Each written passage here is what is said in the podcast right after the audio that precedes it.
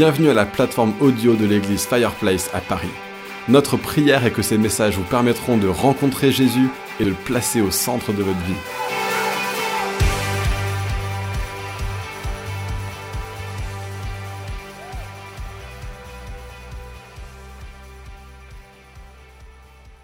Vous savez, quand on dit que Jésus change les vies, c'est vrai ou c'est pas vrai Non, non, c'est vraiment vrai. C'est vraiment, vraiment vrai. C'est pas, c'est pas un mythe. C'est pas, c'est pas un truc qu'on dit le dimanche matin pour se faire plaisir. Jésus change vraiment les vies. Euh, et, je dis ça, c'est pas le christianisme qui change les vies. C'est Jésus qui change les vies, d'accord? C'est pas euh, nos, petits rituels, nos petites habitudes qui changent les vies. C'est Jésus qui change la vie. Donc, ce que je propose qu'on fasse, c'est que euh, pour poursuivre ce temps de message, je vais demander en fait à ce qu'on prenne tous ensemble Jean et puis alors ça va être Jean chapitre 8, si je ne me trompe pas. Sauf que dans mes notes, j'ai mis tous les versets et j'ai mis aucun chapitre. Donc de tête, c'est Jean 8. Yes, ça va, j'ai encore mon cerveau qui marche.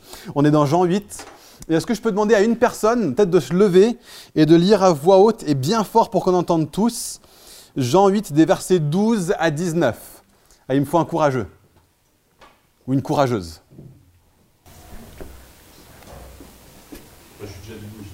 Vas-y, merci Yvan. Jésus leur parla de nouveau. Il dit, Je suis la lumière du monde. Celui qui me suit ne marchera pas dans les ténèbres, mais il aura au contraire la lumière de la vie. Là-dessus, les pharisiens lui dirent, Tu te rends témoignage à toi-même, ton témoignage n'est pas vrai. Jésus leur répondit, même si je me rends témoignage à moi-même, mon témoignage est vrai, car je sais d'où je suis venu et où je vais. Quant à vous, vous ne savez pas d'où je viens ni où je vais. Vous, vous jugez de façon humaine. Moi, je ne juge personne. Et si je juge, mon jugement est vrai, car je ne suis pas seul, mais le Père qui m'a envoyé est avec moi il est écrit dans votre loi que le, témoignage de deux personnes est vrai. Or, je me rends témoignage à moi-même et le Père qui m'a envoyé me rend aussi témoignage. Ils lui dirent donc, Où est ton Père? Jésus répondit, Vous ne connaissez ni moi ni mon Père. Si vous me connaissiez, vous connaîtriez aussi mon Père. Super, merci Yvan. Est-ce qu'on peut passer quelques versets et aller jusqu'au verset 30 Est-ce que quelqu'un, un, autre courageux ou une autre courageuse peut me lire des versets 30 à 32, s'il vous plaît?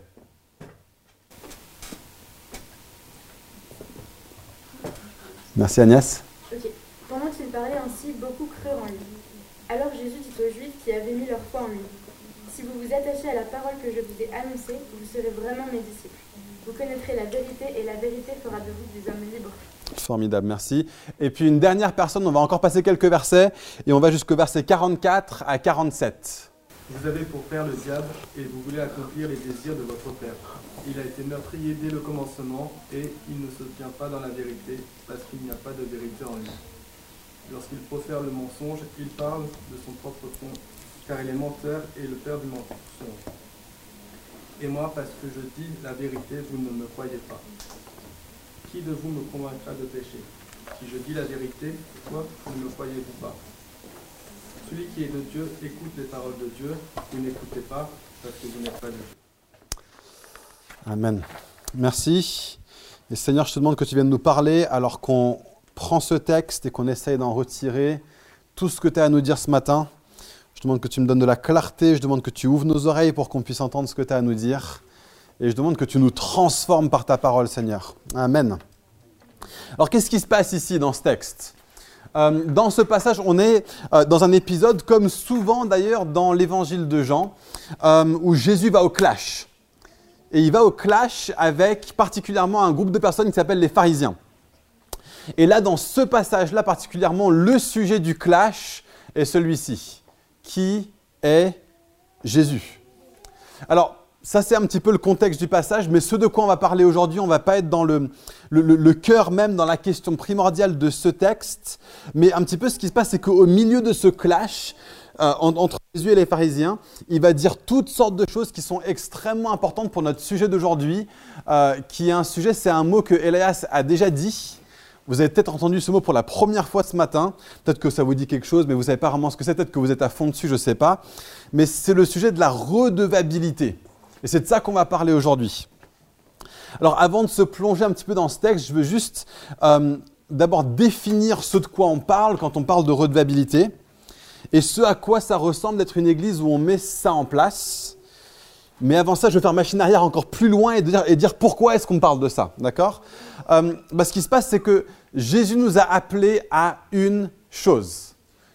À la fin de sa vie, il a dit à ses disciples, toute autorité m'a été donnée dans les cieux et sur la terre, donc maintenant allez et faites de toutes les nations des disciples. Notre but en tant qu'Église, notre but en tant que croyant, notre but en tant que euh, suiveur de Jésus, c'est nous-mêmes de faire des disciples. Et si on s'amuse à faire joujouer à l'église, qu'on chante des super chants les dimanches matins, qu'on organise plein de trucs avec l'église, mais que ce n'est pas centré autour de ce grand pourquoi, on fait complètement fausse route on est en train euh, de, se réclamer de Jésus sans faire ce que Jésus nous demande. Jésus nous dit faites des disciples. Et donc à cause de ça, depuis septembre, on est dans une série qui s'appelle Être un disciple, faire des disciples. On a traversé toute une partie qui, qui détaillait à quoi ça, ça ressemble d'être un disciple. Et vous pouvez retrouver ces messages sur notre site web. Et là, on est dans une deuxième partie de série qui parle de faire des disciples. D'accord? Et, ce qui se passe, c'est que quand on fait des disciples, si on comprend bien ce que Dieu nous dit à travers toute la Bible, en fait, de l'Ancien Testament au Nouveau Testament, c'est qu'en faisant des disciples, il est en train de nous appeler à devenir participants dans son travail de nouvelle création. Et donc cette idée de nouvelle création, ça nous a conduit à avoir une série de prédications, enfin cette deuxième partie de série de prédications qui est centrée autour de ces quatre lettres, C, R, E, E. On a parlé il y a de ça deux semaines de communauté. Vous avez entendu un petit peu Elias parler de ça aussi dans son, dans son témoignage, cette idée de on est les uns avec les autres, on est au contact les uns des autres, on se voit souvent, on, on, s'appelle, on se soutient, on prend des nouvelles, comment tu vas, comment est-ce que je peux t'aider, etc. Première partie, c'était la communauté. Et donc la communauté, en quelque sorte, c'est ce à quoi ressemble euh, la, structure pour faire des disciples. Hein. Le christianisme solo, ça n'existe pas la, croissance chrétienne en solo, ça n'existe pas, on est appelé à être en communauté. Donc la forme que prend le fait de faire des disciples, c'est la communauté. Hein. Jésus avait ses disciples avec lui. C'est marqué hein, dans le passage qu'on avait lu dans, Marc. Il, choisit ses apôtres pour les avoir avec lui et seulement après, il les envoie.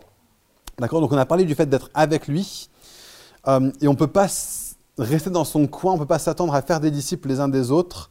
Si on est dans notre petit coin, on doit commencer à développer même des petites communautés au sein de Fireplace. Il faut que Fireplace soit juste plus que juste un rassemblement du dimanche. On doit avoir des, plus petites communautés de personnes qui sont impliquées dans leur vie les unes des autres et quelques-unes d'entre elles commencent à se mettre en place. Il y aura un moment donné où on pourra, j'imagine, faire une communication plus officielle, entre guillemets, pour dire bah, voilà les différents groupes qui existent, trouvez-en un, attachez-vous à un de ces groupes. Mais je veux parler de ce à quoi ressemble la vie à l'intérieur de ces groupes. Qu'est-ce qu'on y fait? Donc on a parlé de communauté, c'est super, mais qu'est-ce qu'on fait dans ces groupes? Et aujourd'hui, je vais parler de cette idée de la redevabilité. C'est la première chose qu'on doit avoir mise en place dans notre groupe. En, fait, c'est ça qui va faire la différence dans nos communautés. Ce qui se passe, c'est que euh, passer du temps ensemble, c'est bien, mais tant qu'on reste bien gardé, hein, qu'on ne se livre pas les uns les autres, on ne va jamais grandir. Et je ne vous donne pas encore la définition de ce que je veux dire par redevabilité, pour ceux qui n'ont jamais entendu ce mot, parce que je vais commencer à décrire un petit peu ça pour que, l'ayant décrit, quand je vous dis ce que je veux dire par redevabilité, vous puissiez vous dire Ah, ok, je, je, vois, je, vois, ce que ça veut dire, pas seulement dans le concept, mais je vois ce que ça veut dire dans la, vraie vie. Il faut que ça devienne vérité dans notre vie, en fait, ce qui se passe ici. L'idée, c'est qu'on peut avoir trois types de, il y a trois types de communautés qui peuvent exister dans l'Église. Euh, on a d'abord celle euh, où on est une communauté de gens et puis on se réunit et dans cette communauté, tout le monde va bien. tout le monde va bien et tout. Tout le monde a sa vie bien rangée. Tout le monde est pleinement victorieux face au péché. Personne n'a de problème. Euh, et ce qui se passe, c'est que dans cette communauté-là, il y a plusieurs choses qui arrivent. Un, le groupe ne grandit pas. Parce que personne ne va pouvoir le rejoindre. Pourquoi est-ce que personne ne va pouvoir le rejoindre? Parce que tout le monde est tellement parfait dans ce petit groupe que quiconque arrive dans cette communauté, connaissant ses imperfections, il voit tout le monde qui, eux, sont parfaits, semble-t-il, et il dit, mais moi, je ne suis pas à la hauteur, je ne peux pas être dans ce groupe, je ne peux pas être avec ces personnes, ils sont, ils sont trop, c'est too much. Première chose. Deuxième chose, comme le groupe ne grandit pas et que tout le monde a l'air parfait, euh, ben on développe en fait une sorte de nouvelle sous-culture chrétienne qui devient vite fait une sorte de, norme au milieu de cette communauté de personnes. Euh, et, notre manifestation de la petite vie chrétienne parfaite va devenir le barème par lequel on estime notre marche avec Dieu. Et là, ça conduit à un légalisme qui est super violent. Donc, première étape, on reste entre nous, personne ne peut rentrer un petit peu dans cette communauté. Deuxième étape, ça se sclérose à cause du légalisme, on est toujours là en train de s'estimer, de s'évaluer les uns les autres. Est-ce que lui fait bien? Est-ce qu'elle fait bien? Est-ce que lui il est dans le barème? Est-ce qu'elle fait complètement juste? Et troisième chose qui arrive, et c'est le, le pire de tout finalement, c'est que là-dedans, ça semble super beau en façade, mais en fait personne ne grandit avec Dieu. Vous savez pourquoi? Parce que cette perfection, c'est un masque. Et en dessous du masque, c'est souvent super, super moche. Tout le monde lit la Bible par devoir plutôt que par soif. Et donc personne ne se laisse transformer par la Bible. Les prières sont stéréotypées. Hein. donc ça fait que personne ne parle euh, à Dieu de façon vraie. Et donc notre relation avec Dieu va être, réduite à de la, formule. Et ça peut prendre toutes sortes de formes. Hein. Ça, peut, ça peut être, on va juste réciter le Notre Père. Euh, et ça devient une nouvelle formule, une nouvelle norme, mais ça, peut être autre chose, ça peut, être, ça peut ressembler à ça. Euh, mais Seigneur, nous t'implorons, Seigneur, nous nous accorder ta miséricorde, Seigneur, et donne-nous ton zèle, Seigneur, pour qu'on soit tes témoins, Seigneur. Tous, pas tous, mais beaucoup d'entre vous ont déjà entendu des prières comme ça. Et, la réalité, c'est la même chose. Répéter le Notre Père, ou, avoir une sorte de truc ostentatoire où Seigneur prend la place des virgules euh, et où on change de voix quand on prie. Enfin, c'est dingue. Et si on était juste nous-mêmes en train de parler à notre Père? C'est ça qu'il cherche. Hein, il, dit quand vous priez, ne vous mettez pas au coin des rues, mais mettez-vous dans le lieu secret. Et votre Père qui est là dans le lieu secret vous voit et vous récompense. Et surtout dans ce groupe-là, hein, dans, le groupe des chrétiens parfaits, euh, les zones de péché avec lesquelles on lutte, parce que nous luttons, nous luttons tous avec des zones de péché, ces zones de péché restent dans un bocal, elles restent derrière un masque, et là-dessus, je vous garantis que ça pullule et que c'est pas beau. D'accord? Euh, Et on ne grandit pas. Voilà à quoi ressemble la communauté d'église où tout le monde est beau, tout le monde est parfait. Euh, donc maintenant, on a une autre communauté. Et là-dedans, on a des gens qui se réunissent et eux, ils savent qu'ils sont imparfaits, ils assument le fait qu'ils sont imparfaits, ils savent qu'ils ont des doutes, ils savent qu'ils ont un style de vie qui ne ressemble pas à celui de la Bible et qui n'est pas radicalement comme Jésus. Euh, on a un groupe qui a du mal avec la soumission, qui déteste la tradition par-dessus tout. Et là-dedans, on n'a pas de masque, mais on n'a pas de barème non plus.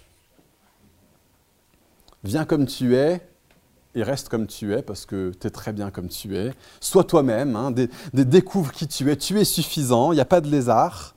Et là-dedans, vous savez quoi? C'est bizarre parce que ça semble l'opposé complet du premier groupe et pourtant il se passe la même chose. Premièrement, le, le groupe ne grandit pas. Pourquoi? Parce que bien que ça paraisse super cool et acceptant, ce genre de christianisme, si on peut même appeler ça du christianisme, ça n'inspire personne. Et le laxisme va souvent se mettre en place dans une église parce qu'on on veut être une communauté qui, ne choque personne, qui n'offense personne. On veut éviter de repousser les gens, mais finalement, ça finit par ressembler plus à un, café philo ou, à un book club qu'à du christianisme authentique. Ça attire pas les chrétiens parce qu'un chrétien a le Saint-Esprit en lui qui lui demande de grandir en Dieu et que cette communauté-là ne l'inspire pas. Mais ça n'inspire pas non plus les non-chrétiens. Parce que comme le message de l'évangile n'est pas là, ça n'a rien de distinctif entre le message de ce groupe-là et le message de tout autre groupe dans le monde. Et ce qui se passe, c'est que le monde est bien meilleur pour faire les choses du monde que les chrétiens. Dès que les chrétiens cherchent à enlever tout ce qui est distinctif du christianisme, bah, ça ressemble au monde, sauf qu'on le fait moins bien. Donc forcément, c'est moins intéressant.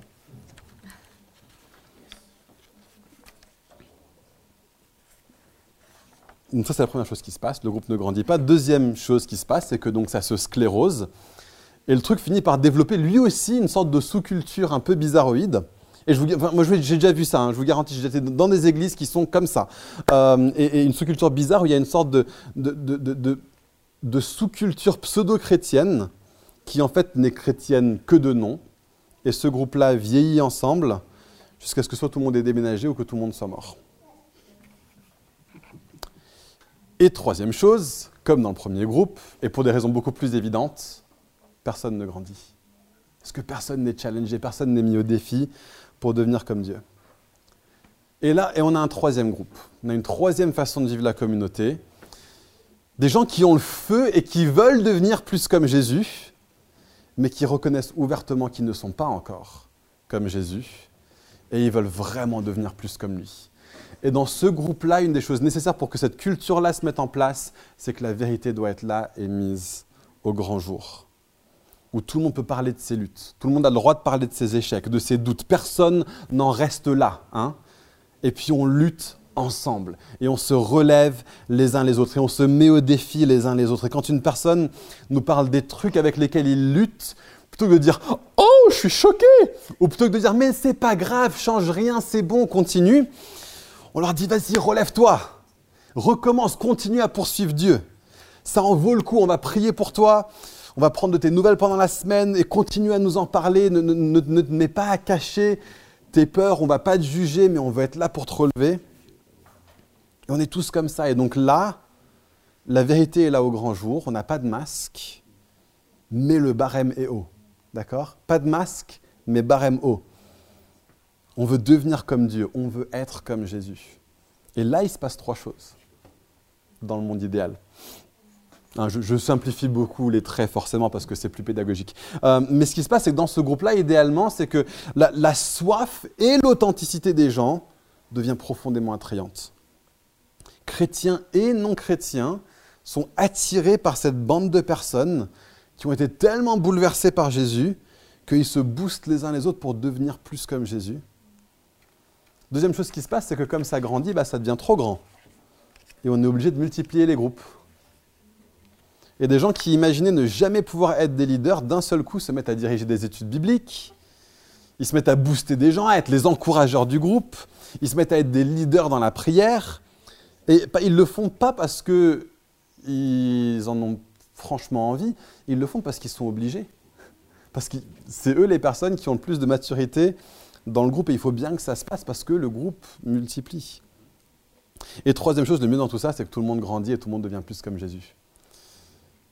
Alors, tout ça, ça passe par une idée essentielle. Et c'est l'idée que Jésus, en fait, dit encore et encore et encore et encore dans ce passage qu'on a lu. Je ne sais pas si vous avez remarqué, il y a un thème qui revient encore et encore et encore dans ce que Jésus dit, dans ce que les pharisiens lui répondent, dans ce que Jésus répond aux pharisiens. C'est cette notion fondamentale de la vérité. Et si vous lisez tout le texte, c'est encore plus clair, les passages que j'ai sautés parce qu'on n'avait pas le temps de tout lire, mais c'est encore plus clair. Et l'idée de la redevabilité, au fond, c'est ça, en fait. Être vrai les uns avec les autres. Euh, euh, rendre des comptes les uns aux autres. Ne pas mettre de masque et vouloir tous grandir pour devenir comme Jésus. Donc cette idée de vérité est super, super importante et c'est de ça que je veux parler ce matin. Il dit au verset 12, Je suis la lumière du monde. Celui qui me suit ne marchera pas dans les ténèbres, mais il aura au contraire la lumière de la vie. Ce verset-là est, extrêmement important pour cette notion de redevabilité. C'est ce texte-là qui devrait presque la fondation de cette culture d'église où on est vrai les uns avec les autres. Pourquoi? Parce que il est la lumière, et donc nous sommes appelés à marcher dans la lumière plutôt que dans les ténèbres. Alors qu'est-ce que ça veut dire de marcher dans la lumière et pas dans les ténèbres? Ça veut dire d'une part qu'on prend nos péchés et on les met à la lumière. On enlève le masque. On refuse le mensonge qu'on est déjà arrivé à la perfection. On accepte que tout le monde, même les responsables, sont encore en chemin, encore en train de traverser un processus de croissance et de sanctification, et ce jusqu'au jour de notre mort. Il n'y a pas de chrétiens qui atteignent la perfection dans cette vie. Donc tout le monde, même vos responsables, euh, que ce soit à la louange, à la prédication, dans les groupes de maison, dans quoi que ce soit, les, leaders d'enfants là-bas, à Fireplace, on est une église qui est conduite par une bande de personnes qui sont imparfaites et qui sont encore en train de chercher à devenir plus comme Jésus parce qu'on est loin d'être arrivé. Donc ça, c'est la première chose. On, vit dans la lumière plutôt que dans les ténèbres. Et donc ça veut dire que nous vivons nos vies dans la lumière, plutôt que de garder notre péché caché dans les ténèbres. Mais ça veut aussi dire qu'on accepte que Jésus est la vérité et qu'il est, est la lumière, et donc le barème est très haut. Nous voulons devenir comme Jésus, nous voulons devenir comme celui qui est lumière plutôt que comme celui qui est mensonge. On, peut soit vivre dans les ténèbres en faisant comme si on est déjà pleinement dans la lumière, or c'est un mensonge, et donc on reste dans les ténèbres parce qu'on ne marche pas dans la lumière par rapport aux choses qui vont pas dans notre vie. Mais l'autre façon d'être dans les ténèbres, c'est de juste pas viser la lumière. Et parce qu'on ne vise pas la lumière, on n'a pas de barème, et donc on ne développe aucune ressemblance à Jésus parce qu'on refuse de voir que la lumière, c'est être comme lui. Et que si on n'est pas comme lui, alors on est dans les ténèbres. Donc il y a cette double façon de ne pas être comme Jésus qui semble, mais, complètement aux antipodes l'une de l'autre, en fait c'est la même chose. En fait c'est la même chose. C'est soit dire j'ai pas besoin de Dieu parce que je suis déjà parfait, ou c'est soit dire pas besoin de Dieu parce que j'ai pas besoin de lui ressembler. Nous, on va devoir dire, j'ai profondément besoin de Dieu, parce que je suis imparfait et je suis appelé à devenir comme lui. Et donc c'est cette idée de marcher dans la lumière qui est peut-être la, meilleure définition de ce mot redevabilité. D'accord? C'est un mot que j'ai appris récemment et très peu utilisé dans beaucoup d'églises en France. Moi, j'ai souvent grandi dans des églises où on parlait de ça, c'était normal, être redevable les uns envers les autres. Et puis j'ai commencé à en parler avec une, femme de l'église, enfin non, plutôt d'autres personnes dans une soirée où moi j'étais là, mais je n'étais pas dans, la conversation.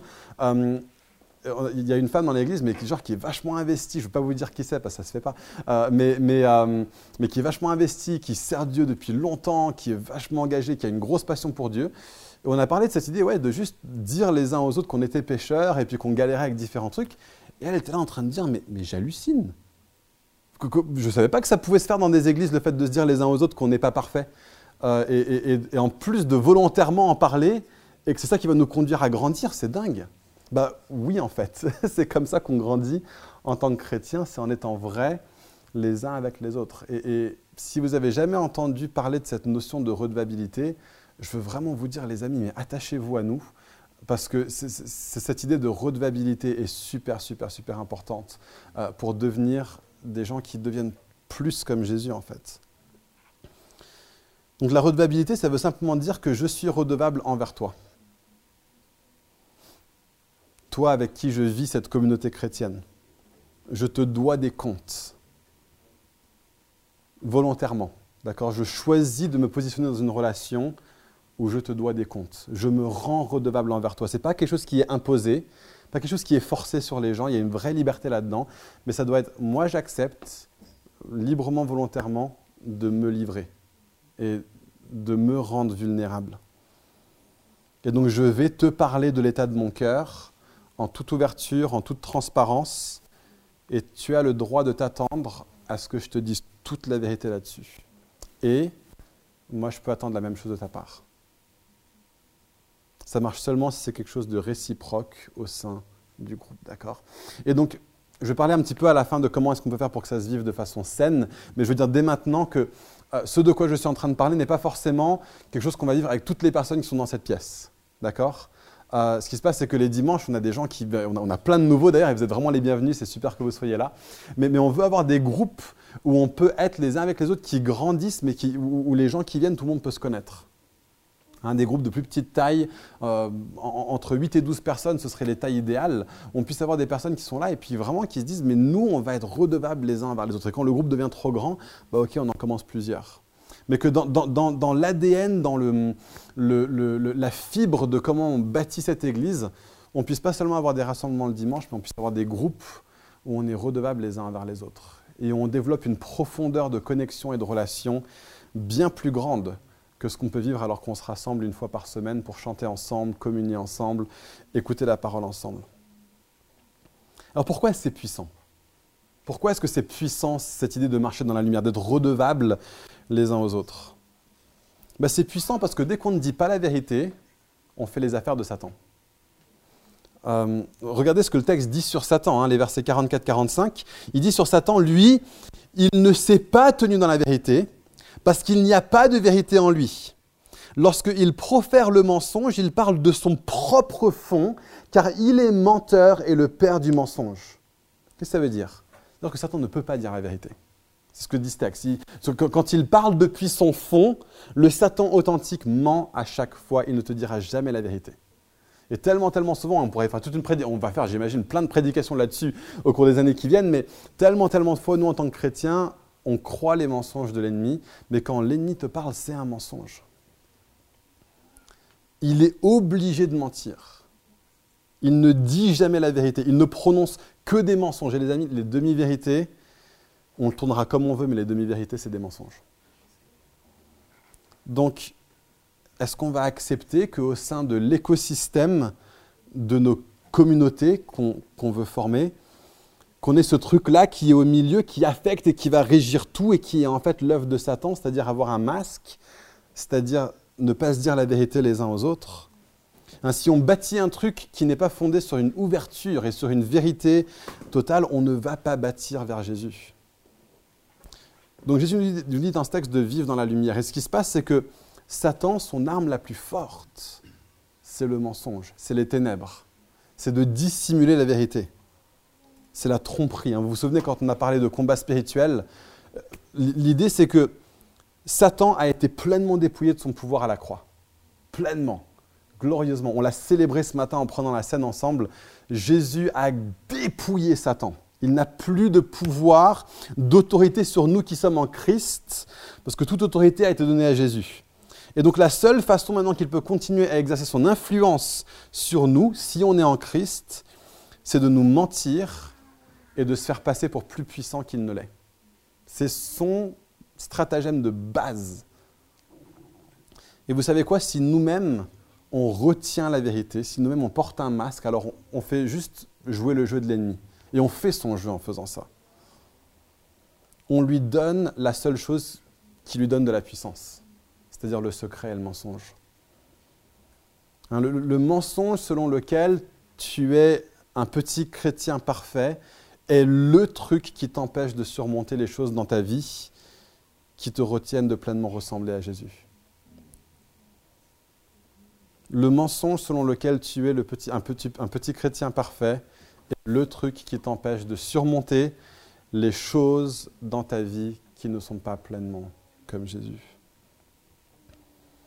Donc les amis, faire des disciples, ça veut dire créer des communautés. D'accord? On devient trop grand pour être une seule communauté. Il faut qu'au sein de la famille qu'on est, il y ait plusieurs communautés. Et on est redevables les uns envers les autres. Et voilà le processus. Voilà à quoi ça ressemble d'être redevable. Faut qu'une personne se livre et dise un truc super trash et super violent, mais juste vrai en fait. Qui va dire, les amis, ok, je suis accro à la masturbation. Ah, je suis choqué genre, oh, mais c'est pas grave, continue. Non, non, non, ok.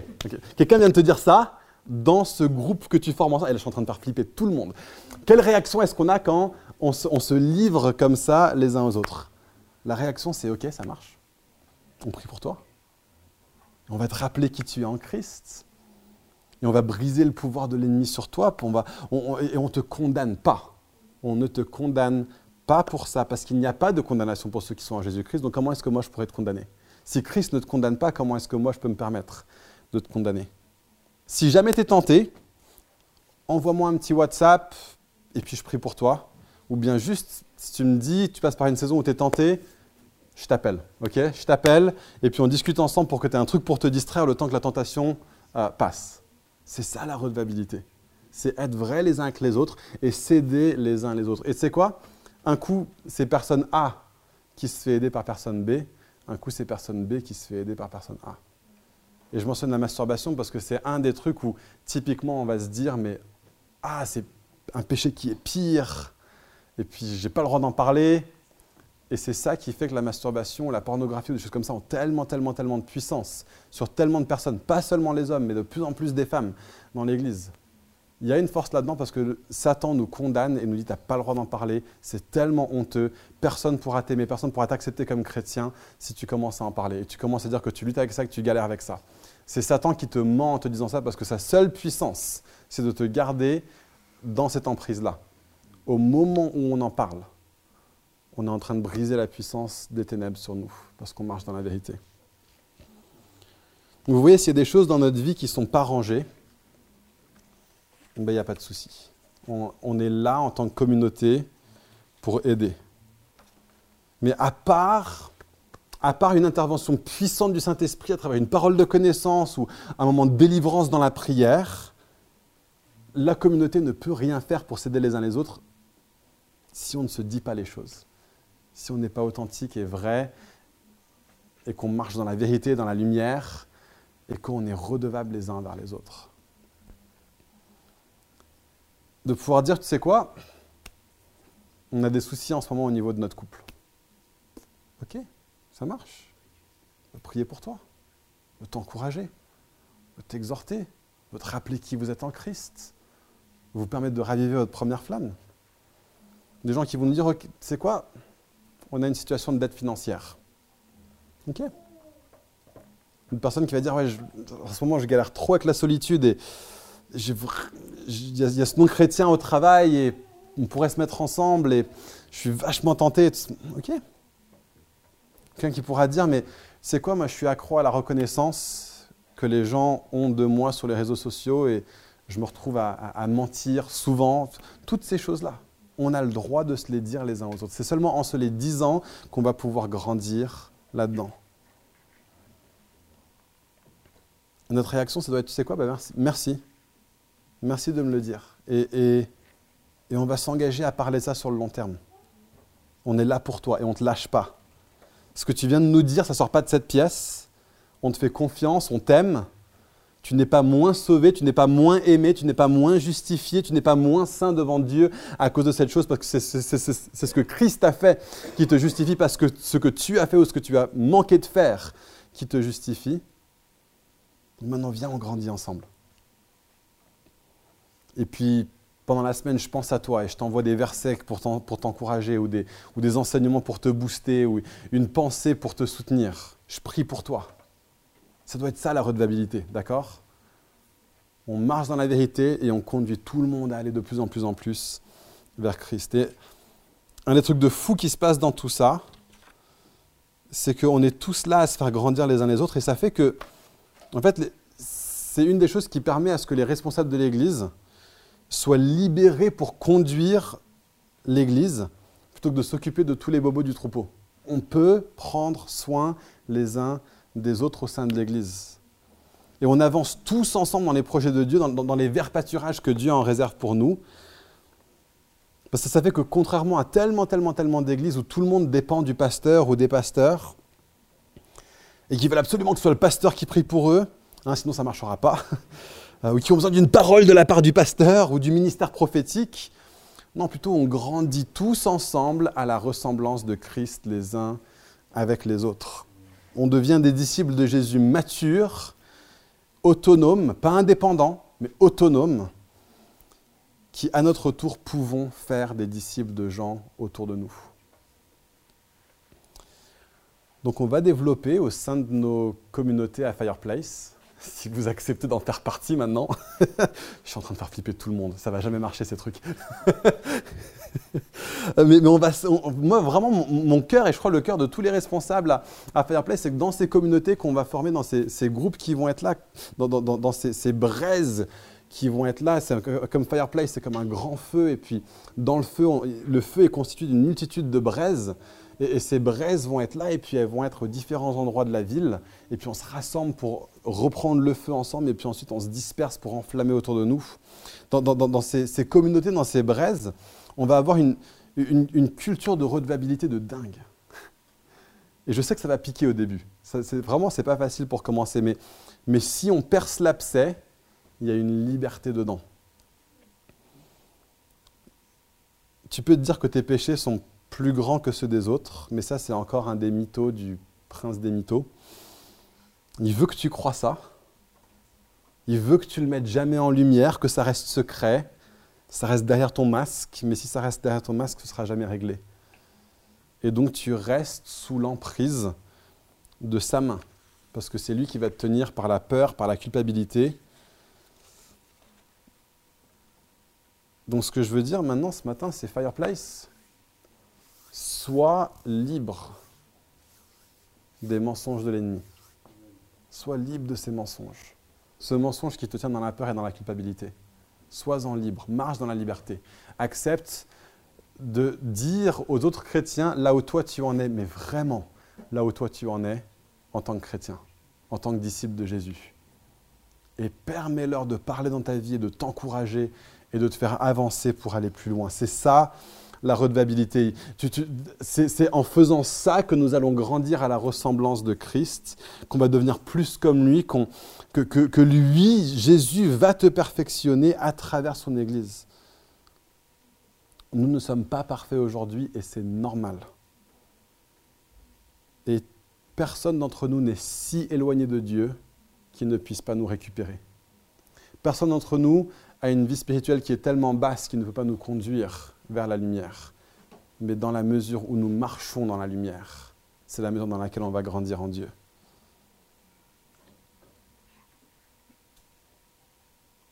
Alors vous allez me dire, ça c'est bien, c'est un passage où Jésus en parle, mais est-ce que c'est vraiment comme ça que l'Église du Nouveau Testament le vivait? Est-ce que c'est vraiment ça qu'on voyait dans l'Église du Nouveau Testament? Bah, Oui, en fait, il y a plusieurs passages qui en parlent. Je vous en ai pris deux, mais je pourrais vous en mentionner beaucoup, beaucoup, qui parlent de marcher dans la lumière. Euh, mais, Jacques, chapitre 5, verset 16 à 20, est violent là-dessus. Il, est extraordinaire. Euh, regardez ça. Avouez-vous vos fautes les uns aux autres et priez les uns pour les autres afin d'être guéris. C'est tout simple. Voilà à quoi ressemblait l'Église. Les apôtres étaient en train de recommander aux églises de s'avouer leurs fautes les uns aux autres. Dans d'autres traductions, on a marqué, il y a marqué confessez-vous les uns aux autres. Et la confession, pour nous en tant que protestants, c'est devenu un gros mot. Hein, c'est comme quand, dans l'église protestante, on commence à parler de Marie, tout le monde devient super crispé, genre ah, non, Marie c'était une femme incroyable, peut-être même la femme la plus ouf qui ait jamais vécu dans toute l'histoire. mais je veux dire, la Bible dit qu'elle va être estimée, mais, ce, que, la Bible dit sur Marie, il n'y a, pas une seule personne dans la Bible qui ait un oui de Dieu aussi puissant que Marie, à part Jésus qui est Dieu. Marie n'est pas Dieu. Jésus est parfait, Marie ne l'est pas. Et c'est pareil que le mot confession. On, se crispe dessus, c'est genre Ah mince, confession Prêtre catholique, prêtre catholique. Non, hey Il y, a une profonde différence. Dans le sens où, dans, le confessionnal, une personne vient confesser ses péchés à une personne qui, elle, ne répond rien en retour. Là, dans ce texte, avouez-vous vos fautes les uns aux autres. Il y a une réciprocité au sein de la communauté. Regardez comment il continue. Élie était un homme de la même nature que nous. Il est en train de dire, même les plus grands héros spirituels, eux aussi, ils avaient des galères comme les vôtres. Eux aussi, ils avaient des faiblesses à, avouer. Et pourtant, il a prié avec insistance pour qu'il ne pleuve pas, et il n'est pas tombé de pluie sur la terre pendant trois ans et six mois. Puis il a prié de nouveau, et le ciel a donné la pluie, et la terre a produit son fruit. Il est en train de dire, Élie, il était comme vous, et pourtant il a vécu des trucs de dingue. Ça peut être la même chose pour vous. Vous avez, le droit d'être faible. Ça n'empêche pas que le surnaturel de Dieu veut couler à travers vous. Ça n'empêche pas que Dieu veut faire des miracles à travers toi, dans tes faiblesses. Ça, n'empêche pas que Dieu veut te conduire à devenir quelqu'un qui peut faire des choses folles pour Dieu, à être quelqu'un qui fait des disciples d'autres personnes, à être quelqu'un qui est vu comme étant un roc et un pilier dans ta communauté, quelqu'un qui peut encourager d'autres personnes, quelqu'un qui peut enseigner la Bible, quelqu'un qui peut prophétiser, quelqu'un qui peut parler en langue ou interpréter des langues, quelqu'un qui peut euh, conduire tout son voisinage à devenir chrétien, quelqu'un qui peut dire euh, arrête-toi de pleuvoir pendant trois ans et six mois et ça se passera avouer ses faiblesses ne veut pas dire que nous allons être des chrétiens faibles. D'accord? Avouer qu'on a besoin de plus de puissance de Dieu, c'est pas ce qui va nous conduire à vivre moins de puissance de Dieu. Hein? C'est seulement en avouant qu'on a besoin de plus de puissance de Dieu qu'on va avoir plus de puissance de la part de Dieu. C'est pas Élie qui a arrêté la météo pendant trois ans et six mois, c'est Dieu. Mais Élie était quelqu'un qui avouait ses faiblesses.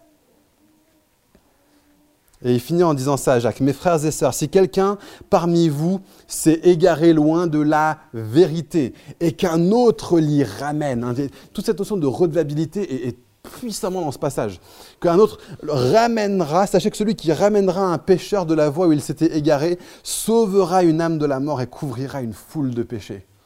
C'est fou Imaginez dans une église où on est là en train de dire, mais on, est tous des sauveteurs, on est tous en train de dire, mais on, va, mais, on est tous aussi des naufragés en même temps. On est à la fois naufragés et sauveteurs. on est en train de dire, mais toi, tu as, perdu euh, appui de ton, euh, ton petit bout de bois. Eh ben moi qui ai mon petit bout de bois, je vais aller vers toi et je vais t'aider à reprendre ton bout de bois. Et une autre fois, c'est moi qui vais lâcher mon bout de bois dans l'eau et c'est toi qui vas m'aider et qui va revenir. Et ensemble, on va parvenir à bon port ensemble, on va parvenir à la perfection que Dieu nous réserve, non pas dans cette vie, mais dans la vie suivante. Mais on est là pour s'aider les uns les autres. Avouez vos fautes les uns aux autres. On pourrait aussi citer Ephésiens 5, 8 à 14, mais on ne va pas prendre le temps dessus parce que c'est bien qu'on réponde, qu'on ait le temps pour répondre à ce que Dieu veut nous dire. Juste quelques petits mots par rapport à comment est-ce qu'on peut vivre ça de façon saine, parce que ça peut tomber dans des abus assez ouf hein, de, vivre tout ça. Euh, première chose que je veux juste, question à laquelle je veux répondre. Est-ce que je suis en train de dire que le péché est OK à Fireplace? Non. En fait, je suis en train de dire tout le contraire. Je suis en train de dire que le pécheur qui se repent à Fireplace a toujours une seconde chance, et une troisième, et une quatrième, et une cinquième. Voici ce que dit la Bible. Si quelqu'un pêche contre un commandement clair de la part de Dieu, que c'est avéré devant témoin et qu'il ne reconnaît pas sa faute. On a un processus très clair de discipline d'Église où on ne peut pas être membre jusqu'à ce qu'on remette sa vie en règle. D'accord? Donc le péché non repenti, pas du tout quelque chose avec lequel on est OK à Fireplace. Mais quelqu'un qui dit j'ai un péché qu'il a dans ma vie et je reconnais que ce n'est pas la volonté de Dieu. Et je reconnais que ce n'est pas conforme à sa seigneurie sur ma vie. Et je reconnais que ce n'est pas comme ça que je devrais être en tant que chrétien. Je reconnais que c'est une faiblesse. Et j'ai besoin de vos prières. Et j'ai besoin d'aide. Ça, c'est toujours, toujours, toujours, toujours OK à Fireplace. Donc dans le premier cas, on a des personnes qui, sont, qui décident ouvertement de ne pas changer de vie et donc qui se positionnent avec orgueil face à Dieu. Ça, c'est pas OK. De l'autre côté, on a une, attitude d'humilité où on reconnaît nos torts, où on se pardonne et où on avance pour grandir et pour changer.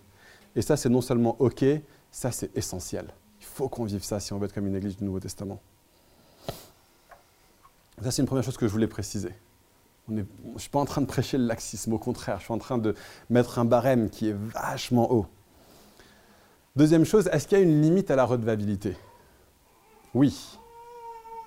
Euh, il y a une façon saine et une façon malsaine de partager.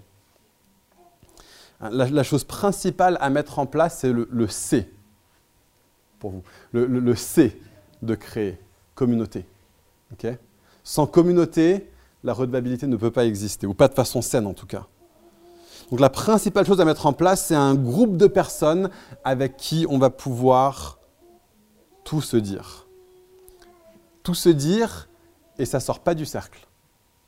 Super important. Il faut qu'il y ait une confiance qui soit là. Ça ne sort pas du cercle. C'est même pas, on va, ça sort pas du cercle, sauf que je vais quand même en parler au pasteur. Je vais quand même en parler au responsable de l'église. Ah, mais tu sais, cette personne-ci, elle a fait ceci, elle a fait cela, machin. Euh, on va certainement pas le divulguer à d'autres personnes dans, dans l'église. Nos communautés doivent être des lieux de confiance. Et si vous, si vous êtes un responsable de groupe et que vous sentez que c'est un truc d'une si grande ampleur que franchement, ça mériterait vraiment qu'on en parle avec le pasteur ou les responsables de l'Église, euh, parce que, ouais, juste pour vous dire, euh, je dis le mot pasteur parce que ça parle aux gens qui sont nouveaux, etc. Dans notre théologie à Fireplace, on va être une église qui est dirigée par une multitude de gens que la Bible appelle des anciens. Ça veut, aussi, ça veut dire pareil que pasteur, en fait, mais le mot biblique est plus ancien. Donc là où on va, c'est qu'on va être une église qui est dirigée par une équipe d'anciens. On est une implantation, donc on n'en est pas encore là. Euh, mais j'utilisais le mot pasteur pour que les gens qui sont nouveaux comprennent ce de quoi je parle. Donc si vous sentez que c'est un truc vraiment, ouais, les anciens devraient le savoir quand même, euh, n'allez pas voir les anciens, dites à la personne, c'est quoi, je crois vraiment que tu devrais en parler aux anciens de l'Église. Hein. Euh, il faut qu'il y ait de la liberté pour cette personne. Il faut que cette personne, il y ait de la confiance qui soit là, il y ait de la liberté qui soit là. et si la liberté n'est pas respectée, en fait, on tombe dans un truc qui est limite sectaire. Si, les gens si, les gens, si c'est quelque chose qui est imposé et que ce n'est pas quelque chose qui est librement vécu, alors on tombe dans un truc vraiment violent et ça peut tomber dans un truc mais vraiment trash. Quoi. Ok? Donc c'est pour ça que c'est important que je dise ça. Euh, il y a des limites à la redevabilité. Il faut qu'il y ait de la confiance et il faut que ça vienne depuis une position de liberté. C'est je choisis de me livrer. Avec la connaissance que si on ne se livre pas, on ne grandira pas. Mais personne n'est forcé. Personne n'est contraint à, se, livrer. Donc on respecte la liberté et la dignité et la confiance des gens. Et si ce contexte-là n'est pas bien établi, on ne peut pas avoir de vraie redevabilité en fait. Et finalement, s'il n'y a pas de confiance, franchement, si moi je sais ou si moi je ne suis pas sûr que ce que je te dis va rester entre toi et moi, je ne vais pas me livrer entièrement. Il y a des choses que je vais garder. Quoi. il n'y aura pas de vraie redevabilité sans confiance. Il n'y a pas de vraie redevabilité sans liberté. Euh, si c'est pas, on dit à la personne, tu as le choix de dire ce que tu veux et ce que tu ne veux pas. Dès que les gens se sentent contraints, dès que les gens se sentent forcés, forcément, on se, protège, on met des murs. Et c'est normal, c'est un truc mais super humain et pas au sens mauvais du mot humain. D'accord? C'est quelque chose de, c'est un mécanisme de défense naturel qu'on a tous et que j'imagine que Dieu a mis en nous il y a des fois où c'est bien d'avoir des groupes que avec des gars. Elias, ce qu'il a mis en place, c'est un groupe avec que des gars. Et j'imagine que pour parler de choses intimes, j'imagine pour la masturbation, des choses comme ça, c'est mieux d'avoir des groupes que de gars et des groupes que de filles. Et on peut avoir une multitude de groupes et de communautés dans l'Église. On peut même faire partie de plusieurs communautés dépendant de, notre stade de vie. Il va y avoir des groupes qui sont que pour les couples, euh, où on peut parler de relations maritales, les uns avec les autres, dans l'ouverture, dans la transparence. On est 3, 4, 5 couples mariés qui se réunissent chaque semaine et puis ou toutes les deux semaines, puis on parle ensemble, comment ça va, comment ça se passe, etc. etc. Donc il faut savoir de la sagesse pour savoir où partager, d'accord Et quoi partager, dans quel contexte. Euh, donc, est-ce que je suis en train de dire que le péché à Fireplace est OK? Non. Euh, est-ce qu'il y a des limites à la redevabilité? Oui. Et un troisième point qui est essentiel, c'est qu'il faut que vous soyez confiant que vos responsables dans l'Église, eux aussi, sont redevables. Ce n'est pas un truc où on attend que tous les, euh, les, chrétiens normaux, entre guillemets, euh, le vivent. Et nous, les responsables, on est là dans notre euh, petite tour où tout va bien, et on se dit rien. Non, non, non, il faut que les masques tombent partout. En fait, même, il faut que les masques tombent en premier avec les responsables. il faut que vous soyez conscient et il faut qu'une église qui n'est pas confiante que ses leaders sont des gens qui reconnaissent leurs torts et qui reconnaissent leur besoin de grandir, personne ne va reconnaître ses torts, personne ne va reconnaître son besoin de grandir. La Bible dit même que nos, comptes en tant que responsables d'Église euh, vont être encore plus sévères que ceux des autres, hein, qu'on sera jugé plus sévèrement euh, que les autres. Et donc je veux juste vous dire que pour moi, c'est un truc qui est vachement difficile. Ça, c'est un truc que je, euh, peut confesser librement devant caméra qui va être mis sur YouTube. C'est pas un truc que je garde pour ma, petite communauté. Pour moi, le fait de me livrer, euh, c'est pas facile. J'ai ce que j'appelle le syndrome du parfait petit chrétien. Euh, j'ai un ami avec qui j'étais devenu très proche euh, il y a ça quelques années. Et il, il, me disait, mais Nathan, toi, tu es un premier de la classe. Et, moi, j'ai du mal, j'aime pas décevoir les gens, j'aime bien plaire aux gens. Euh, et, ça fait que pour moi, me livrer, être redevable, c'est vachement dur. Mais ça veut dire que dans ma vie, il a fallu que je mette en place des contextes où c'est le cas. Et je veux que vous sachiez que dans l'équipe de responsables, euh, l'équipe de responsables est, un contexte où on peut se challenger les uns les autres. C'est un contexte où on est euh, redevable les uns les autres. Je pense que n'importe quel responsable d'église devrait faire partie aussi d'une de ces braises, d'une de ces communautés et pareil, dans ce groupe-là, nous, ce qu'on fait avec Rebecca, c'est qu'on a deux autres couples euh, qui se réunissent chez nous toutes les semaines. Et c'est des personnes avec qui je vais être particulièrement vulnérable, des gens à qui je veux particulièrement euh, me livrer. Ils vont savoir des choses sur moi euh, que d'autres personnes ne sauront pas. Et puis moi, je saurai des choses sur eux que d'autres personnes ne sauront pas. Et c'est comme ça que ça se vit au niveau de la communauté. il y a une troisième chose aussi que je veux vous dire, c'est important que vous le sachiez en tant qu'Église, c'est qu'on est redevable euh, envers les responsables d'un mouvement qui est plus grand. Euh, donc on a, parlé du festival, on fait partie d'une famille d'église qui s'appelle New Ground. Et la raison pour laquelle on dit famille d'église et pas dénomination, c'est parce que les leaders de New Ground ne sont pas euh, des, responsables administratifs qui gèrent une structure associative, c'est des pères spirituels qui dirigent une famille. Et on fait partie de cette famille. Et ce que ça veut dire, c'est que en tant qu'équipe de responsables, euh, on est redevable euh, envers eux. Et puis, que, comme vous savez, Manu et Emma partent, aux États-Unis. Euh, et ce que ça veut dire, c'est que dans les semaines et dans les mois qui viennent, franchement, par le passé, on n'a pas eu à beaucoup se reposer sur nos responsables apostoliques. Parce qu'il y a une équipe qui est tellement solide, qui est tellement bien, qu'on n'a pas eu à beaucoup, beaucoup s'appuyer dessus.